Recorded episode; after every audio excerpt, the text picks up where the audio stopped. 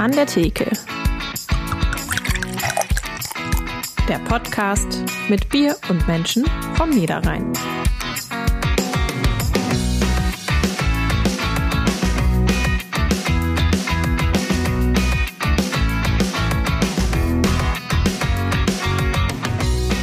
Alles Banane oder was? Er kämpft für die Freiheit von Kunst und Meinung und bekommt dafür ordentlich Gegenwind. Wir sprechen heute mit dem Bananensprayer Thomas Baumgärtel. Und damit hallo und herzlich willkommen zu An der Theke, dem Podcast der NAZ. Wir treffen uns hier in jeder Folge mit einem interessanten Gast vom Niederrhein, trinken gemeinsam ein regionales Bier und kommen darüber ins Plaudern. Mein Name ist Sarah Schurmann, ich bin Niederrhein-Redakteurin der NAZ. Mein Name ist Markus Lenzen, ich bin ehemaliger Gastwirt und trinke gerne Bier. Wann warst du denn eigentlich das letzte Mal im Museum, Markus? Das ist gar nicht so lange her. Ich war letztens im Kaiser Wilhelm Museum in Krefeld. Ich bin tatsächlich häufiger im Museum, als du wahrscheinlich glaubst, weil ich gerne Kunst gucke.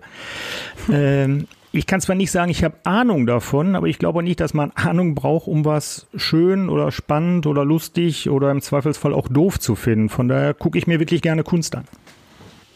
Nö, das äh, stimmt, ja, genau. Ja, heute geht's aber ja nicht nur um das Innere, sondern vor allem auch um das Äußere von Museen und Galerien, denn dort befinden sich in der Regel seine wohl bekanntesten Kunstwerke, die gesprühten Bananen. Und weil ich selbst auch ein großer Kunstfan bin, freue ich mich ganz besonders, dass Sie heute hier sind, Herr Baumgärtel. Hallo. Ja, hallo. Ich freue mich auch.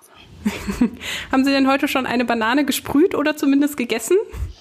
Äh, ja, tatsächlich vier Stück, ja. Wow. Gegessen oder gesprüht? Alle Ehre. ja, es waren vier, weil es wurde ein Hakenkreuz, ja. Oh, okay. Aber dazu vielleicht später mehr. Ja, gerne. gerne. gerne. Ja. Ähm, wir fangen mit einem Assoziationsspiel an. Wir nennen Ihnen Begriffe und Sie einfach, antworten einfach intuitiv, kurz und knapp, was Ihnen dazu einfällt. Heimat. Rheinberg. Impfung. Impfbanane. Banane. Ähm, Kunst. Bundestagswahl. Äh, ja, AfD. Lieblingsessen. Ähm, Avocados. Oh. KünstlerInnen. Ähm, Emanzipation. Politik. Ähm, SPD. Und Bier. Ähm, Kölsch. Oh. Wir versuchen ja immer ganz gern mit diesem Spiel herauszufinden, wie unser Gast zum Thema Bier steht. Das wissen wir jetzt bei Ihnen auch schon mal. ähm, ja. Denn in unserem Podcast wollen wir nicht nur drüber reden, sondern auch selbst mal probieren. Markus, was hast du uns heute dafür mitgebracht? Heute habe ich mitgebracht aus der Privatbrauerei Bolten in Korschenbruch zwei Biere. Die Privatbrauerei Bolten nimmt für sich in Anspruch, die älteste Altbierbrauerei der Welt zu sein. Im Jahre 1266 wurde Heinrich dem Brauer von den Herrschaften vom Schloss Müllendonk die Braurechte verliehen, dass er auf seinem Heimathof, dem Kraushof in Korschenbruch, Bier brauen dürfe. Das ist übrigens bis heute der Standort der Brauerei geblieben. Der Namensgeber der Brauerei, der Herr Peter Bolten, kam allerdings erst so knapp 500 Jahre später ins Spiel. Das war 1753, hat er den Kraushof gepachtet, 1774 gekauft und ist damit der äh, Namensgeber der Brauerei. Die Brauerei braut mehrere Biere, wie es heute üblich ist, in ihrem Standardrepertoire natürlich Altbier, ein Uralt, ein Landbier, ein Helles und ein Malz und saisonale Spezialitäten, einmal das Nikolaus-Spezial und das Jecken-Spezial zu Karneval. So, und da wir schon von einer Altbierbrauerei reden, habe ich als erstes mitgebracht das Helle. Das wird aber dem Herrn Baumgärtel vielleicht noch äh, besser passen, wenn er sagt Kölsch, also ein leichtes Helles. Aus, ja. Fangen wir mit einem Hellen an. Äh, ich würde sagen, wir schütten uns erstmal was ein.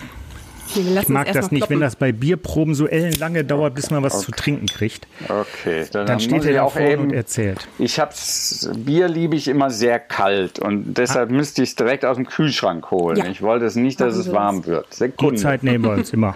okay. Dann kann ich ja schon mal ein bisschen was zum Bier erzählen. Sarah, du hast, oh, deins hat wieder schöner geplüppt als und der mhm. liegt oben drauf, der Porzellanverschluss. So, wir schütten mhm. ein. Und schauen mal. Als erstes fällt auf der bei untergärigen Bieren typische, recht grobporige Schaum, der auch recht zügig hier so ein bisschen zusammenfällt. Das Bier ist blank, das heißt filtriert, einen kleinen Ticken dunkler als ein Pilz, weil es ist auch kein Pilz. Es ist ein helles, hatten wir schon vor einigen Folgen mal, hatten wir das Hosenhell. Hier haben wir jetzt ebenfalls ein Bier der Kategorie so. helles. Da ist der Herr Baumgärtel ja. wieder. Der Kühlschrank ist äh, auf der anderen Seite der Halle und dann muss ich da durch die ganze Halle laufen. Sie sitzen gerade in Ihrem Atelier, ne? Das genau, ja. ja. Genau, in Köln, deswegen auch Kölsch. Ah, ja. ja, klar. Dann schauen so. wir mal. Schenken Sie sich auch mal ein und dann schauen wir. Also mit dem Hellen fangen wir mit an. Mit dem Hellen, genau. Ja, genau. Gut, wunderbar. Welch schönes Geräusch. ja. So, dann mal zum Wohl. Prost. Mhm. Prost. Doch. Erstmal, ja. wie schmeckt's euch? Gut, also wunderbar. Mache ja. ich nicht so oft, dass ich ein Bier äh, während der Arbeit trinke. Dann äh, bei uns gehört das, Gott sei Dank, gehört das Gott sei Dank Ganz zur Aufgabenstellung mit dazu. Ne? ja, ähm, genau. Das finde ich so. super. Und gerade weil ich so viel gearbeitet habe, jetzt tut das richtig gut, ja. Ja, denke ich mir. Vor allem frisch aus ja. dem Kühlschrank bei den Temperaturen Wunderbar. schön warm draußen. Und genauso ist dieses Bier auch konzipiert mhm. worden. Ende des 19. Jahrhunderts gab es nämlich in München Lecker. das Problem, die hatten äh, eine Riesenschwemme der Pilzbiere dieses neuen Getränks, was aus Böhmen rüberschwappte und haben als Gegenpol dazu gesagt, gut, jetzt brauchen wir auch ein Schankbier, damit uns das Pilz hier nicht den Markt abgräbt und haben das Helle ja. entwickelt. Okay. Ist insgesamt etwas äh, malzaromatischer, ja. nicht ganz so hopfig angelegt. Mhm. Ähm, dadurch eine sehr hohe Trinkbarkeit und klassisches Biergartenbier im süddeutschen Raum. Äh, kleine Anekdote am Rand, die dies zuerst gebraut haben, war Spatenbräu 1894. Die waren sich jetzt aber gar nicht so sicher, ob ihr Bier ankommen würde und haben die erste Charge nach Hamburg gekarrt und haben es dort auf den Markt gebracht. Und die Hamburger haben sich drauf gestürzt und fanden es super lecker und erst dann 1895 ist es zum ersten Mal in München verkauft worden. Weil die Hamburger trinken alles, oder was? äh, Weil die da wenig da, da, das, haben, das würde ne? ich, ne? Aber die Biertradition in Hamburg ist eine Betrachtung wert. Aber äh, also die Münchner waren offensichtlich der, der Meinung, wenn es in Hamburg läuft, können wir es auch in München anbieten. Dann läuft es überall. Und jetzt bei uns. Sehr gut. Ja. Nee, aber es ist durchaus ein, äh, also meinem Geschmack äh, durchaus passend. Also das äh, kommt, geht ja auch so ein bisschen in Richtung Kölsch, das stimmt. Ja, es hat, ist halt nicht so ja, anstrengend, ja. ist halt nicht so hopfenlastig, nee. äh, wie man es von Pilsenern kennt, sondern auch wie es Kölsch eher so ein bisschen leichter. Ja bisschen süßlicher. Obergärig, genau. Ja. Ja, das ist doch gut. Dann können wir doch ganz entspannt jetzt starten in die Fragerunde, Herr Baumgärtel.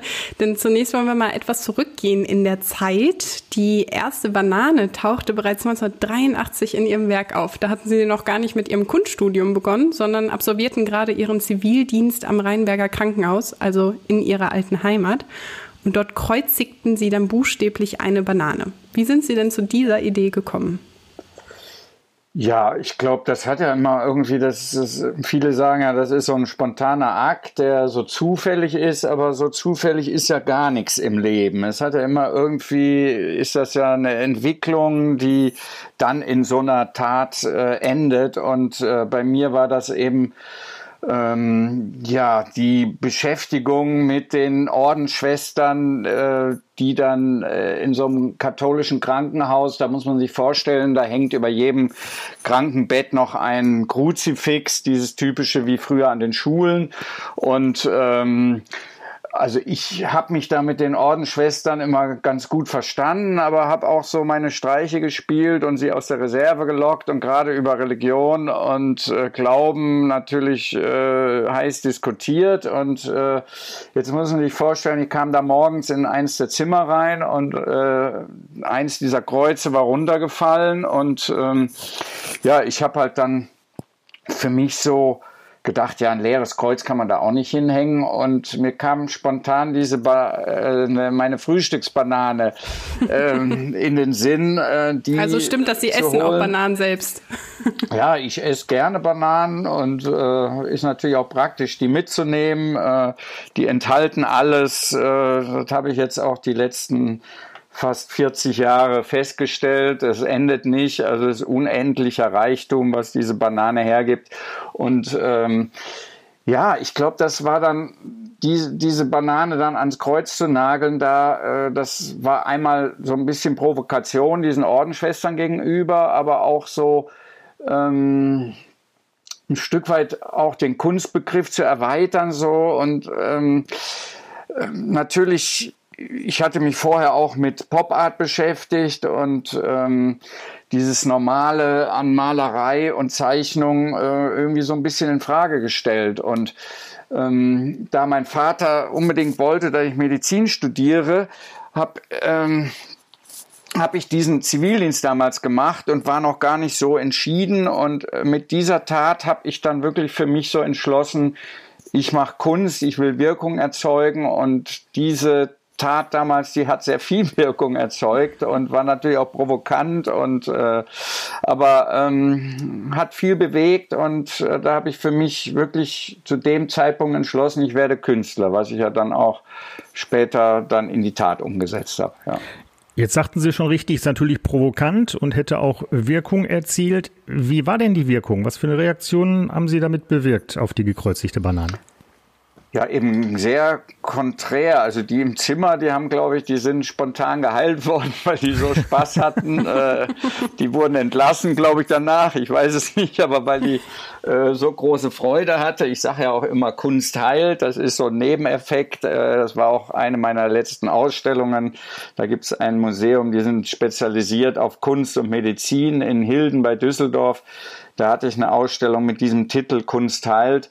Und ähm, ja, auf der anderen Seite ähm, die Ordensschwestern, die natürlich, klar, da gab es auch drei Ordensschwestern. Eine, die Oberin, die war natürlich schon irgendwie erbost und äh, ich konnte aber meinen Zivildienst noch weitermachen. Äh, dazu mochten die mich, glaube ich, zu gern. Man muss immer gucken, wie weit kann man provozieren, ohne dass das so kippt. Und eine konnte sich, glaube ich, auch das Lachen so nicht verkneifen und äh, die andere ganz neutral. Und das sind so die Reaktionen, die auch auf die gesprühte Banane äh, immer kamen. So ähm, klar, es erzeugt Reaktionen und da ist wirklich alles dabei.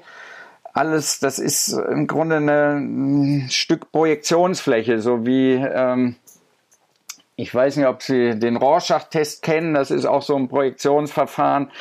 Da projizieren die Leute alles rein. Das ist nur ein Klecks Farbe. Die Banane ist ja auch nur äh, zwei Farbkleckse an der Wand und äh, aber wie die Leute dann was da drin sehen, das, das habe ich damals auch im Psychologiestudium mit einem Rorschach-Test dann auswerten gelernt und die Banane ist eigentlich so eine Weiterführung dieses Rorschach-Tests für mich so auch in der ganzen Welt und in der Kunstszene. Aber wann haben Sie sich denn dann gedacht, okay, jetzt möchte ich auch Bananenbilder malen bzw. sprühen?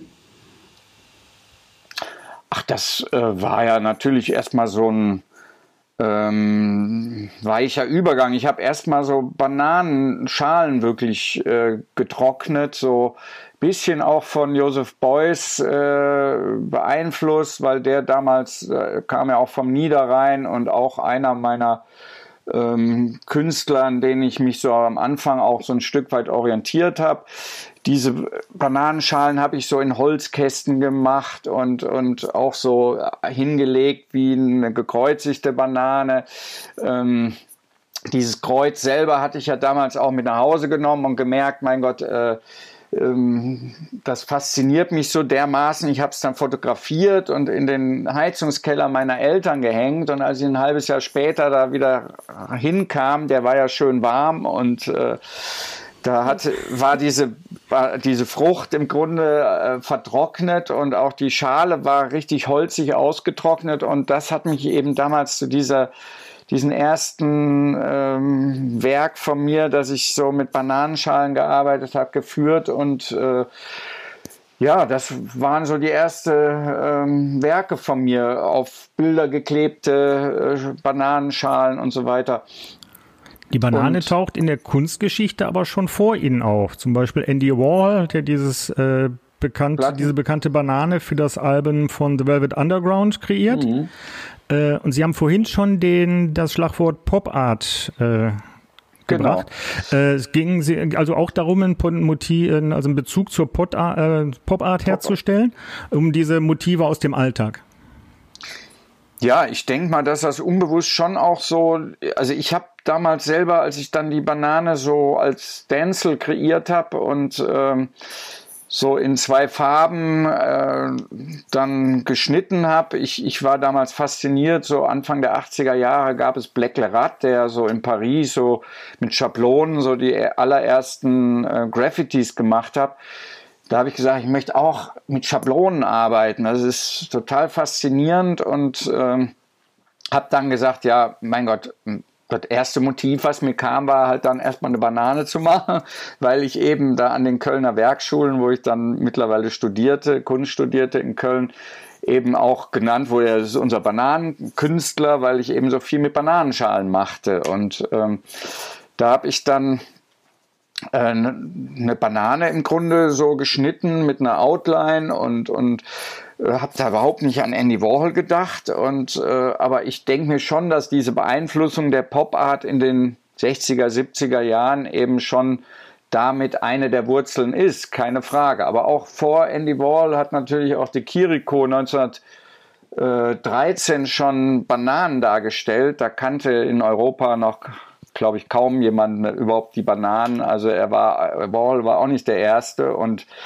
Klar, eine Banane sieht immer nach Banane aus. Ne? Das ist natürlich irgendwie schwierig, aber der, dieser, dieser Vergleich kommt natürlich recht oft. Aber ich hatte damals überhaupt gar nicht. Äh, ich weiß noch, als, als ich die ersten Jahre dann ähm, immer zu Geburtstagen brachten die Leute mir unglaublich irgendwelche Sachen mit Bananen mit. Und ich, an irgendeinem der Geburtstage kam auch mal meine Schwester, die in Düsseldorf am, am Museum Kunstpalast äh, da die Malereiabteilung geleitet hat.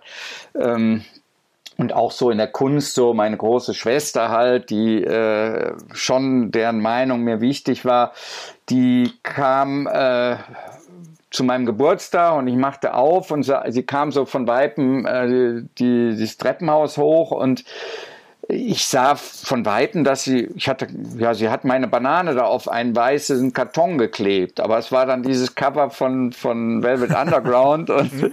ach, und da kam mir das ja klar, Wall hat ja auch mal so eine Banane gemacht und äh, ja, dachte ich, mein Gott, ist ja okay, ne? Das sind, sind die Stars der, äh, der Kunstszene und ähm, da, da kam mir das mal wieder. Also ich habe damals gar nicht bewusst so, aber es ist natürlich auch eine andere äh, Technik, die Warhol benutzt hat, nämlich einen Siebdruck und aus Flächen aufgebaut und äh, so ein bisschen Neongelb und meine Banane ist ja ein Stencil und gesprüht und ähm, so ein warmes Gelb, so ein sonniges Gelb, also eine ganz andere Technik.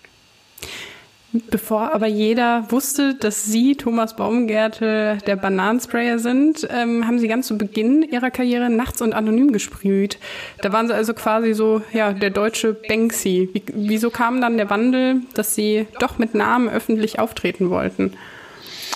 Ja, also ich weiß nicht, wie Banksy das schafft, so sich sein, sein Leben lang äh, aus einer Gesellschaft so rauszuziehen. Äh, also ich habe ähm, hab fünf Jahre das ja auch ähnlich gemacht am Anfang, dass ich auch anonym blieb, aber dann ähm, weiß nicht, man studiert, man äh, hat Freunde. Äh, ich hatte dann später sogar irgendwie so, einen, so einen alten Kübelwagen, den ich äh, so in, als Armeewagen gar nicht ertragen konnte. Den habe ich dann gelb lackiert, umgesprüht und dann natürlich ganz viele Bananen drauf gesprüht. Und wenn man damit rumfuhr, ich glaube, da war ziemlich klar. Ne? Also äh, ich glaube, der erste Journalist, der dann vom Kölner Express dann äh, darüber berichtete, dem sagte ich noch, ja, aber bitte den Namen nicht erwähnen. Aber das war eh dann schon eine, eine Farce und irgendwie stand der Name dann auch drunter und dann dachte ich, ach komm, jetzt ist auch egal. Äh, da ist man jetzt sowieso irgendwie, kann man nicht mehr geheim halten. Also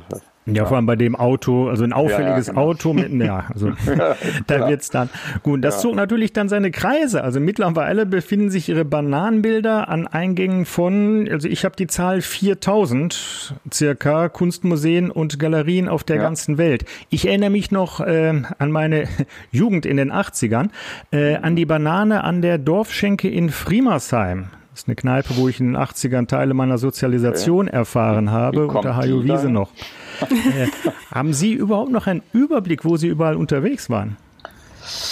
Eigentlich ja, weil ich habe immer jede Banane fotografiert und auch in irgendwelche Listen eingetragen. Also wenn ich diese Ach. Listen finde, was auch noch immer seit Jahren sind wir da auf der Suche, weil das wirklich so viele sind und äh, wir haben da schon mit mehreren Personen immer Jahre äh, versucht, das alles zu digitalisieren und, und mal auf so eine Gesamtzahl zu kommen.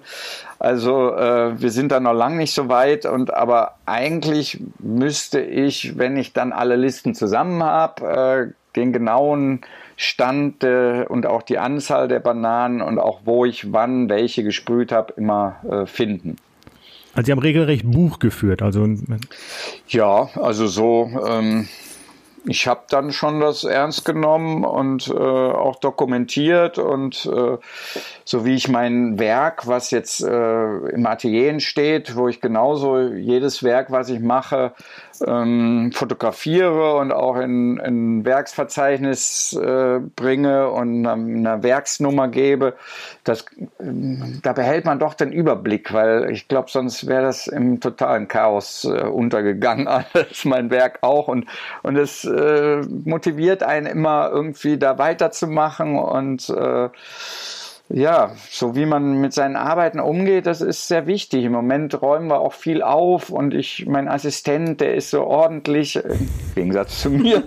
und, und das ist auch schön, wenn das dann irgendwie so die Sachen gut verpackt sind, ne, irgendwo beschriftet sind, man findet sie gut und so weiter. Also es ist bei einem 600 Quadratmeter Atelier wow. doch nicht das Schlechteste, so eine gewisse Ordnung zu halten, wie man Zumindest haben ja die Eltern auch immer gesagt und die Opas und was man alles hat, man muss Ordnung halten. Wenn Sie, wenn Sie die Listen und die Fotos gefunden haben. Können Sie ja. vorstellen, daraus ein Album zu machen, das zu veröffentlichen? Ach, klar, natürlich. Also das also ist so mein, mein super. ja, ist auch mein Traum so, dass man in so ein großes Format alle die tollsten äh, Kunst, also sagen wir, man kann ja mal das in, in zwei Versionen denken. Entweder äh, diese 4.000, 5.000 gesprühten Orte äh, mit Banane, das sind ja auch immer schöne Fotos, äh, ist ein Teil Kunstgeschichte von Orten, die es vor 30 ähm, 33 Jahren gab. Ähm, das ist ja spannend. Ne? Welche Galerie gab es wann, wo und wie sah die aus? Das ist ja auch ein Stück äh, Geschichte. Und ähm, oder mal die, die 100 äh, äh, Top-Orte der Welt, die eben eine Banane bekommen haben, so als ein großes Buch, die abzubilden. Natürlich kann ich mir wunderbar vorstellen. Für was würden Sie denn jetzt sagen, ähm, steht genau die Banane im öffentlichen Raum? Oder ist sie einfach jetzt mittlerweile so zu Ihrer Marke, zu Ihrem Erkennungszeichen geworden? Ja, erstmal war das ganz einfach äh, Orte, die mir gefallen, die, zu denen ich irgendwie in der Kunst so eine Beziehung habe. Die haben eine, denen habe ich eine Banane gesprüht und dass das dann wirklich so, so ein Qualitätssiegel wird, in dem Sinne wie so ein Michelin-Stern. Man fühlt sich ja heute fast, wenn ich irgendwo hinkomme, wie so ein Restaurantkritiker und die Leute ja, bekommen sie jetzt die Bananen oder nicht, ne? Das ist ja irgendwie sowas. Das ist erst im Laufe der Zeit so, so extrem geworden oder so entstanden und äh, also gerade so in den Anfängen und, und auch hier und da finde ich das auch wichtig, mal so kleine Orte, die keiner kennt, so die unscheinbar sind, auf die aufmerksam zu machen und gerade denen auch eine Banane zu sprühen, das ist genauso wichtig. Ne? Es ist nicht, geht nicht nur um, um, das sind jetzt die Besten oder sowas. Es ist gar nicht so das einzige Kriterium dabei. Mhm. Okay, allerdings haben Ihre Bilder im öffentlichen Raum auch schon so einige Strafanzeigen und Vorladungen eingebracht. Erst in diesem Jahr mussten Sie 500 Euro Strafe wegen Sachbeschädigung bezahlen, weil Sie eine Banane am Zentralwerk der Schönen Künste in Köln gesprüht hatten. Daraufhin malten Sie auf die Stellungnahme im Polizeipräsidium eine Banane und schrieben drüber, a banana is not a crime. Würden Sie sagen, dass Street Art immer noch von vielen eher so als ja, nervige Schmiererei und nicht als echte Kunst angesehen wird? Ja, also klar wandelt sich da viel und, und äh, es gibt ja auch Sachen, die einfach, ähm, weiß ich nicht, ne, in der, in der Street Art auch extrem sind und äh, auch dermaßen provozieren und auch den öffentlichen Raum ein Stück weit zerstören. Aber ähm, sagen wir mal, die Street Art so, die ist natürlich auch hoffähig geworden und äh, ich weiß noch, in den 80er Jahren haben wirklich die Galeristen das so völlig äh, belächelt äh, oder auch gesagt, mein Gott, damit kann man ja kein Geld verdienen, was soll ich damit? Äh, das sind Schmierer und äh, äh, völlig passt gar nicht in den Kunstmarkt. Ne? Und äh, mittlerweile, gut, da ist auch Banksy natürlich, hat wirklich viel dazu beigetragen, dass die Leute jetzt auch merken, ja, der Kunstmarkt, der ist auch offen für Street Art. Also es kommen ja immer mehr junge Leute, äh, die folgen, die auch Graffiti toll finden. Und also die meisten früher, die, die, die fanden ja noch so eine abstrakte, hehre Kunst, so eine düstere, äh, toll. Und äh, das ist, ähm, hat sich schon gewandelt. Also da kann ich nur zum Beispiel mal erzählen. Ich habe früher immer diese Übersprühungen von diesen alten Meisterbildern schon in den 80er Jahren gemacht. Also irgendwas vom Flohmarkt, diese typischen Alpenlandschaften äh, mit Gebirge und irgendwas, ein Fluss davor und, und die, weiß nicht, die habe ich mir besorgt und übersprüht mit irgendwas. Und ähm, da gab es dann immer, hatte ich total Freude dran und, und habe immer mehr Motive so reingebracht und geguckt, was passt gut in so ein Bild. Und dann ähm, haben aber meine Galeristen immer gesagt, nee, also das ist ja wirklich keine Kunst und da kann man auch nicht verkaufen und äh, hat sich nie jemand für interessiert. Und als dann Banksy ähm, erste Mal in New York war, ich glaube vor fünf Jahren, äh, da hat er ja dann ähm, einen Werk auch äh, übersprüht. Der hat das gekauft bei einer, bei so einem äh, Shop, der äh, die ganzen Einnahmen der AIDS-Stiftung spendet, also auch so ein Flohmarkt, äh, äh, Thrift-Shop äh, in USA und ähm, hat das wieder zurückgebracht, so übersprüht. Da hat er so einen, so einen deutschen Nazi reingesprüht, so auf einer Bank sitzend, der so, also hat er auch gut gemacht, so die Atmosphäre der so in die Landschaft guckt äh, und ähm, hat das reingebracht, das Bild denen und hat gesagt, ja, versteigert es und äh, die Einnahme geht 100% an die AIDS-Stiftung. Und ähm, ja, als dann New Yorker Sammler das für 400.000 Dollar ersteigert hat, ja, danach kamen dann auf einmal meine Galeristen zu mir und sagten, ja, du hast doch immer diese tollen äh, Übersprühungen da gemacht, ne? können wir da nicht mal eine Ausstellung mitmachen? Und da dachte ich mir, ja klar, ne? so jetzt haben sie, ich predige das schon die ganze Zeit, ne? Das, äh, ne? warum soll das keine Kunst sein? Ne? Ja, und, für den konservativen Galeristen war wahrscheinlich die Vorstellung, eine Mauer mit Graffiti zu verkaufen, äh, Street Art, und dass das auch anders geht, war dem wahrscheinlich gar nicht so bewusst. Nö, klar, absolut, ja. Sie haben meine nächste Frage eigentlich schon so ein bisschen vorweggenommen. Also die Bananen gibt's ja jetzt nicht nur an Hauswänden, sondern auch auf Leinwänden halt. Sie haben auch den Bananenpointillismus erfunden, äh, bei dem Sie allerdings statt Punkten dann natürlich Bananen nehmen. Das heißt, Sie malen schon natürlich auch andere Sachen als Bananen. Ja, ja, klar. Also mein ich weiß jetzt nicht, wie der prozentuale Anteil ist, aber vielleicht die Hälfte der Arbeiten, die ich so mache, die haben gar nichts mit Banane zu tun. Deshalb nicht alles Banane. Das war ja so ihre Eingangs, ja. äh, äh, die Einleitung und ähm, aber es war ja als Frage gestellt. Ich muss sie dann erstmal verneinen. Es ist nicht alles Banane. Aber dieser Bananenpointillismus ist tatsächlich was, wo was mich so immer gewurmt hat, dass die Leute so sagten zum Beispiel schon im ersten Jahr, äh, kriegte ich mal so als Feedback, was, du sprühst immer noch Banane? Und ähm, im ersten Jahr, also 1986 quasi. Und mhm. äh, das war dann, ähm, ähm, wo dann später auch so kam, ja, mein Gott, es, es sind immer Bananen. Habe ich gesagt, nee, man kann da so viel mitmachen und äh, man kann da auch eigentlich alles mit darstellen und mit diesem Bananenpointillismus, dass man im Grunde so wie Van Gogh seinen typischen Pinselstrich ja. hat äh, oder ähm, Roy Lichtenstein seinen Punkt, womit er Bilder aufbaut, ist dann ähm, bei mir die eine kleine Banane geworden und ich habe dann mal probiert, wie klein muss die Banane sein, um die als mhm. kleinstes Element, ich meine, jedes Bild auch in der Zeitung ist aus Pixeln zusammengesetzt im, im Offset-Druck und äh, warum geht das nicht auch mit einer Banane? Und äh, das ist dann ein bisschen grober, aber es funktionierte und ich habe dann Porträts, Landschaften, äh, alles Mögliche aus diesen Bananen zusammengesetzt und man kann eben mit der Banane doch alles machen ne? und alles darstellen. Das habe ich dann doch irgendwie den Leuten so bewiesen. Ja. Also dann doch wieder alles Banane. Die, die Evolution der Banane im Pointillismus. Ja. Genau. Ja.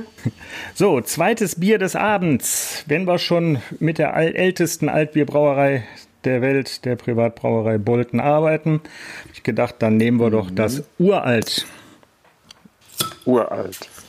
Meins hat nicht geklappt. Ja, dann Sarah kann es in der Regel. Ah, oh. Da. Boah, schön. schön. Nicht schlecht. Bei wird mir wird ja immer lauter. Ja. So. ja, wirklich. Ist auch eine größere Flasche.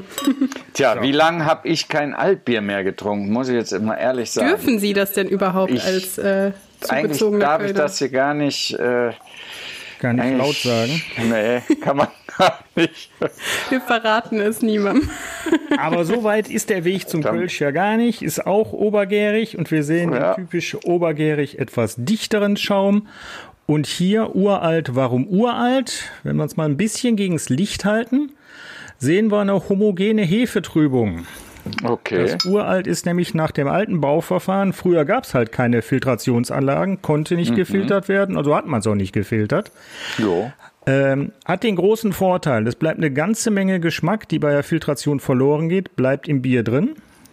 Die okay. Hefe enthält Vitamine und Mineralien, bleiben mhm. ebenfalls drin. Ähm, ja. Und die Hefe sorgt für ein samtigeres, etwas weicheres Mundgefühl, erhöht auch die Trinkbarkeit, wie ich finde. So, dann mal. Okay, ja, dann mal Prost. Dann ja, probieren wir es doch. So, bevor ich das jetzt beschreibe, habe ich mir mal die Beschreibung, die die Brauerei selber angibt, äh, von ihrer Seite. Also zum einen, das Bier ist erst seit 1991, sage ich, und erst meine ich, also die haben das dann wieder ins Programm genommen. Mhm. Ähm, sie beschreiben es selber mit einer leichten Röstaromatik, ein Hauch von Zartbitterschokolade, fruchtiger Charakter und eine leichte Hopfenbittere. Mhm. Wie ist bei euch? Also ja. zartbitter schmecke ich nicht raus. Aber.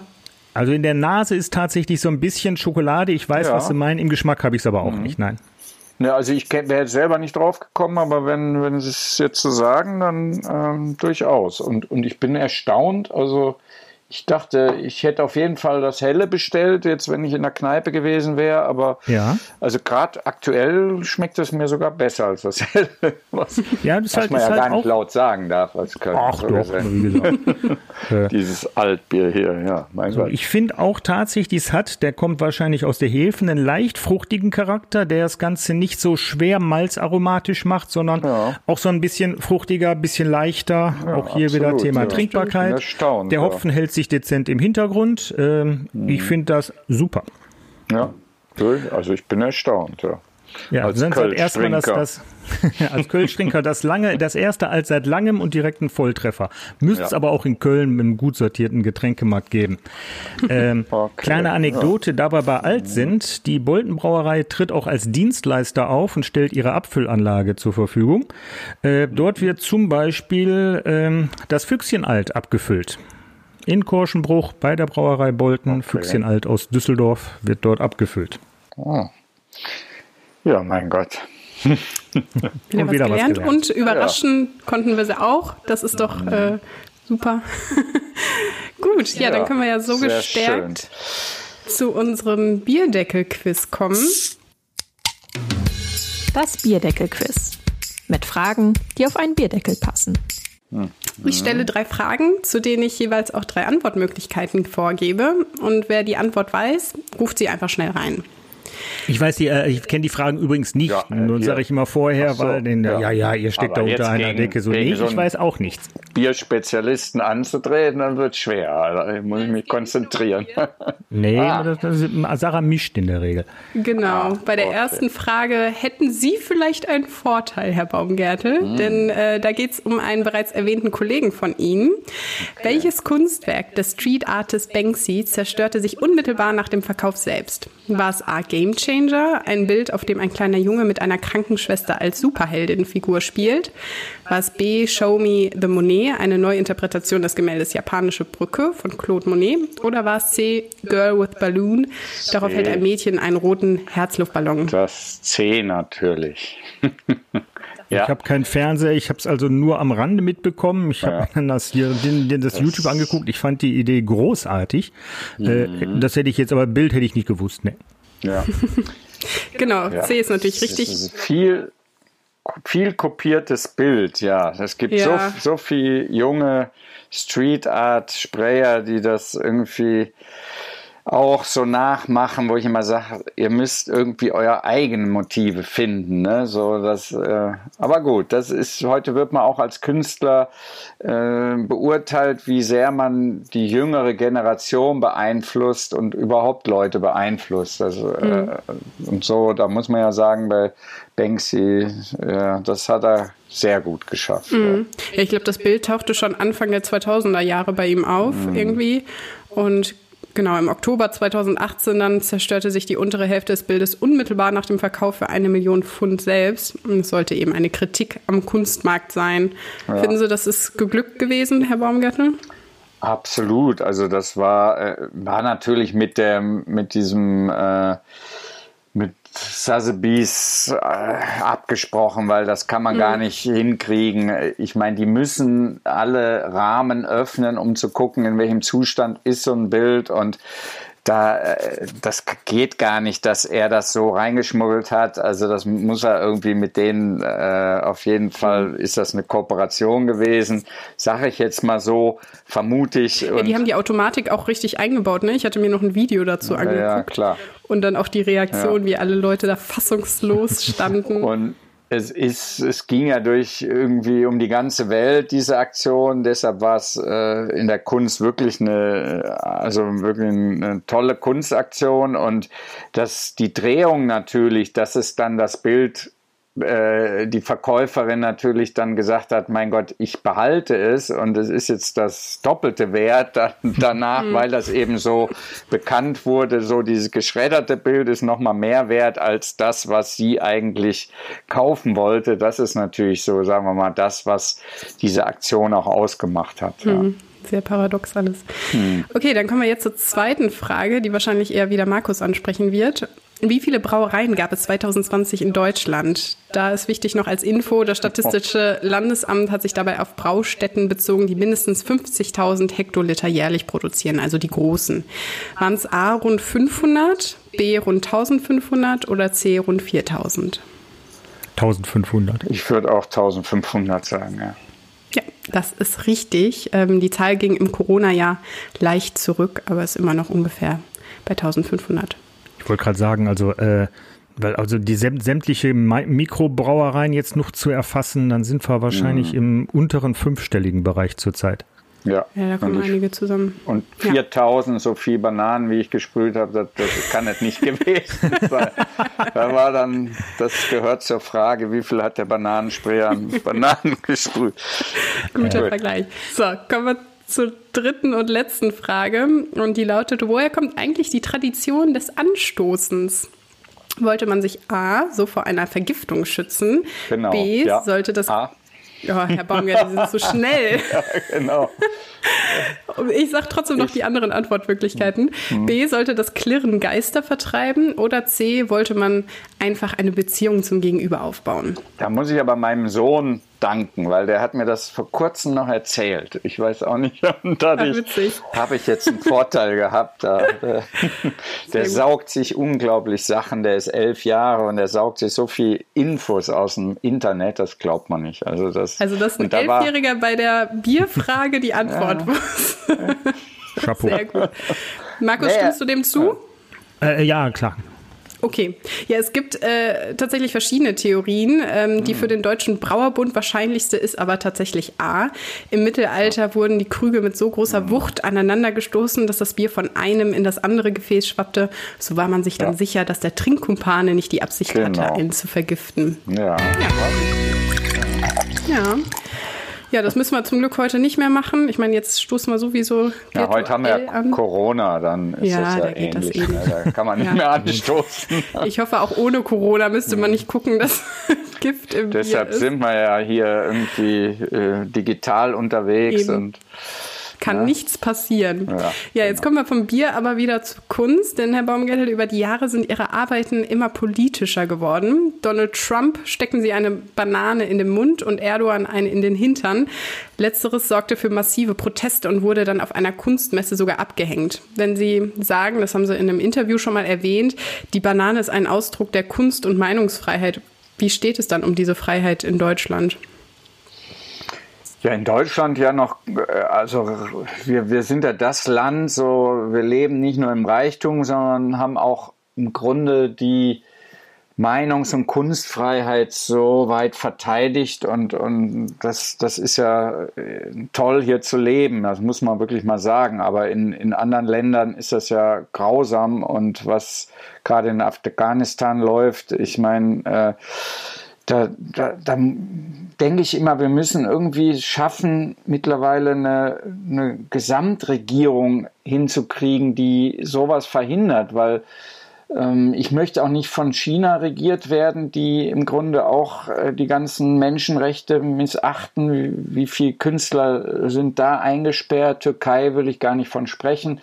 Und, und Taliban ging ja heute auch wieder durch die Presse, äh, die äh, haben ja Leute hingerichtet, Zivilisten, also Menschenrechtsverletzungen. Ähm, ja, da muss man eigentlich als Künstler ähm, ständig wachsam sein und aufmerksam äh, darauf hinweisen. Ähm, ich finde, da kann ich nicht ruhig sein und, und das mir nur so angucken. Und deshalb habe ich da immer, also die, die 30, 40 Jahre, die ich Kunst mache, auch immer äh, war ich aktiv und das, da fühle ich mich verpflichtet, was zu, zu machen, ja.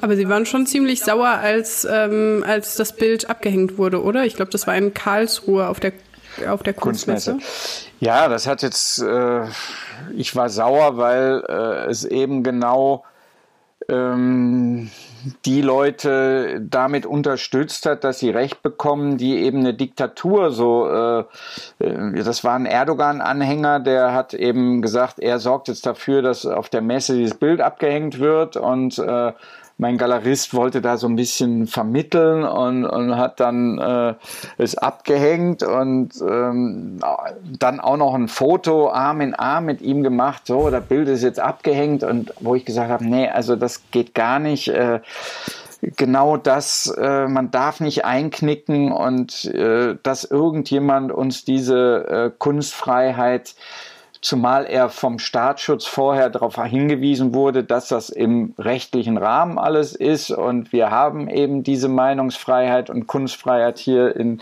Deutschland. Und äh, das Bild darf gezeigt werden. Und trotzdem äh, es dann abzuhängen, habe ich gesagt, nein, von dem Galeristen muss ich mich trennen. Und äh, da in dem Moment war ich äh, völlig sauer, ja, klar. Hm. In Duisburg ist es aber hängen geblieben. Da gab es doch auch Kubus Kunsthalle, wenn ja, ich mich erinnere. Gab es auch die Diskussion, war, da war es genau. hängen geblieben, ne?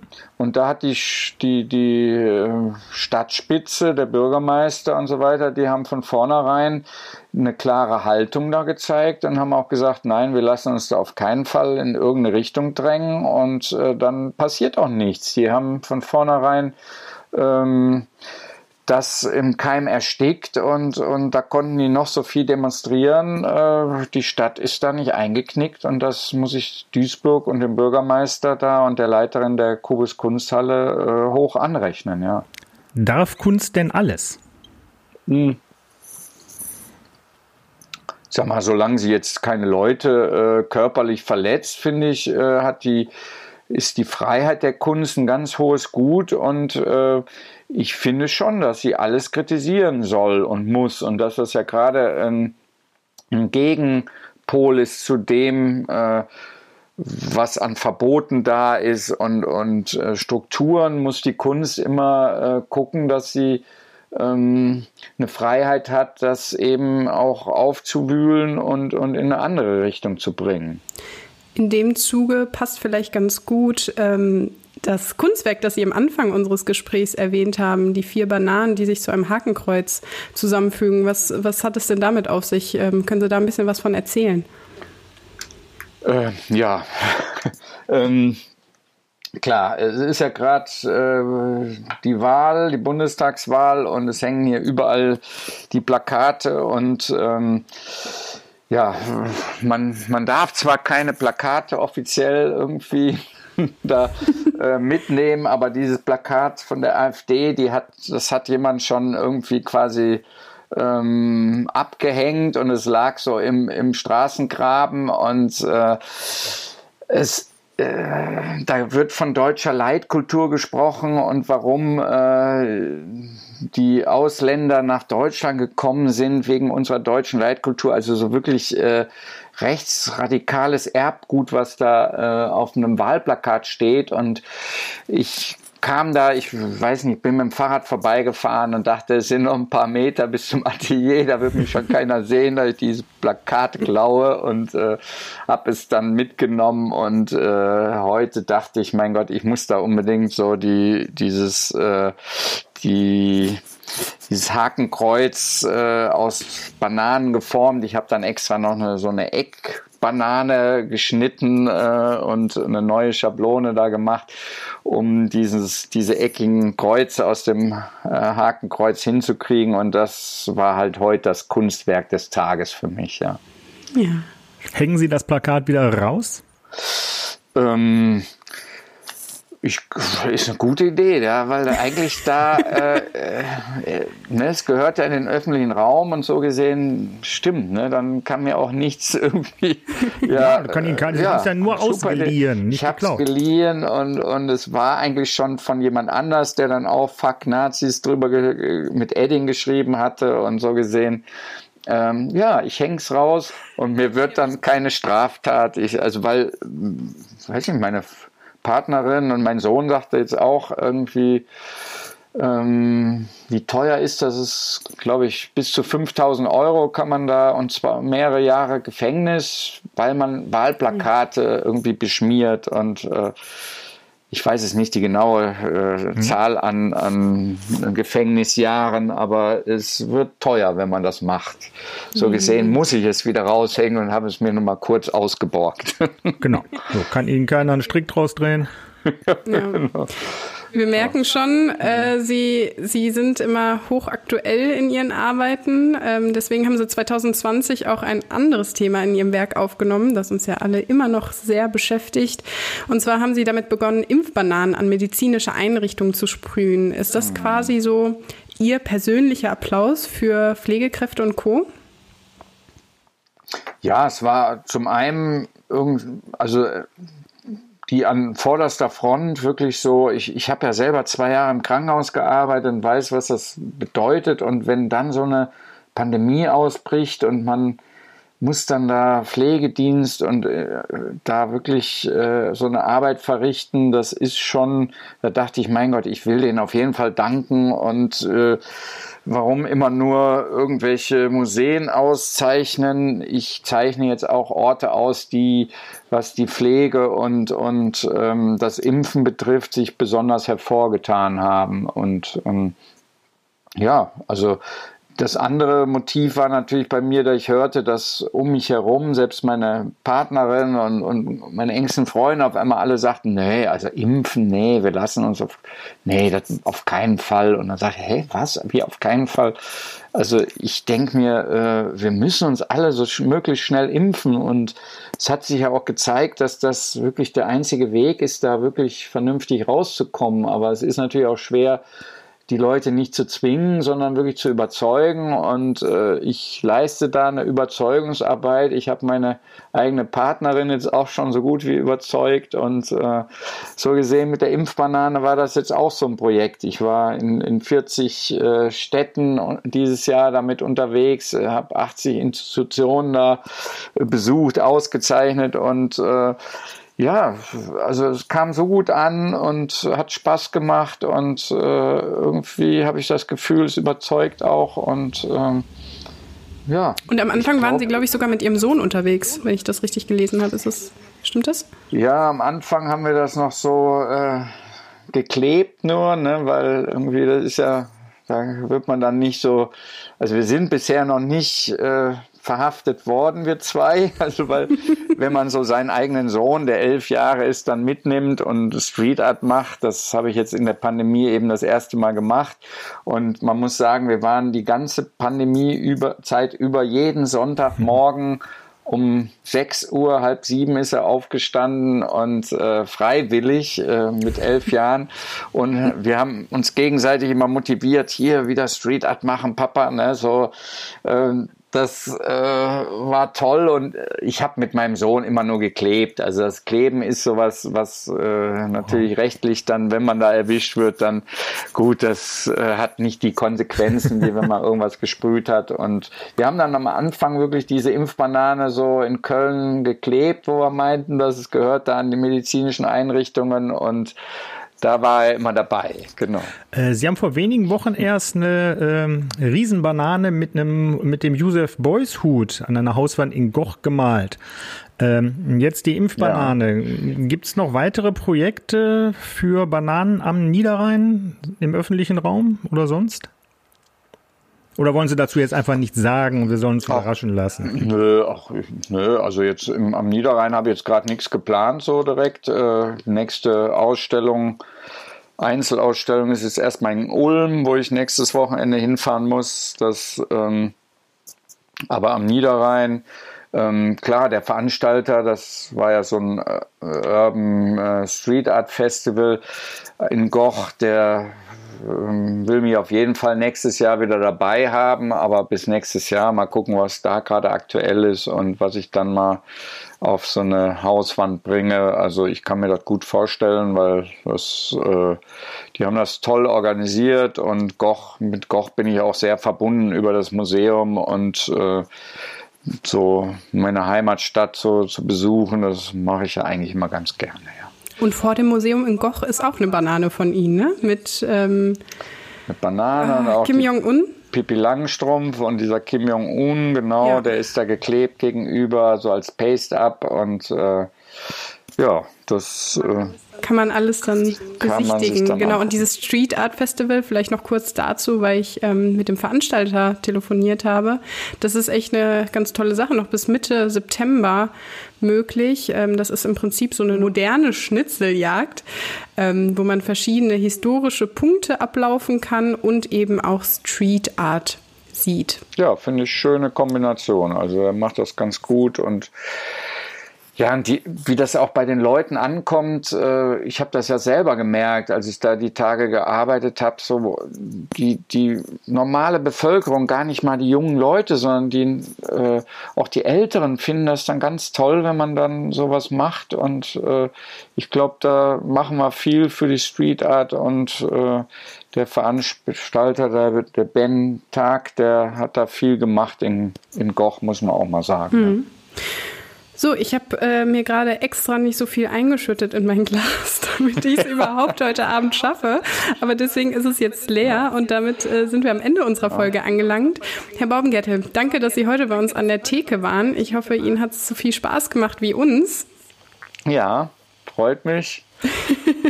das Bier hat auch geschmeckt, das ist die Hauptsache.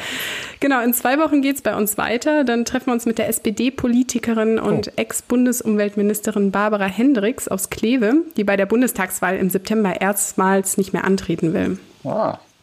Gut. Und wer mit uns in der nächsten Folge anstoßen will, der sollte sich von der Hausbrauerei Schumacher aus Düsseldorf zum einen das Altbier und ganz wichtig das 1838 besorgen. Gibt's zurzeit nur in der Literflasche. Die 033er Flaschen sind ausverkauft. Aber lasst euch gesagt sein, auch die Literflasche lohnt sich. Äh, wenn euch unser Podcast gefallen hat, freuen wir uns natürlich, wenn ihr ihn abonniert und eine gute Bewertung da lasst. Und wenn ihr uns ein direktes Feedback geben wollt oder wenn ihr Ideen für weitere Gäste habt, könnt ihr uns auch eine E-Mail schicken. Die Adresse lautet an der Theke at funkemedien.de. Das war an der Theke. Bis zum nächsten Mal mit Markus und Sarah. Tschüss. Ein Podcast der NRZ.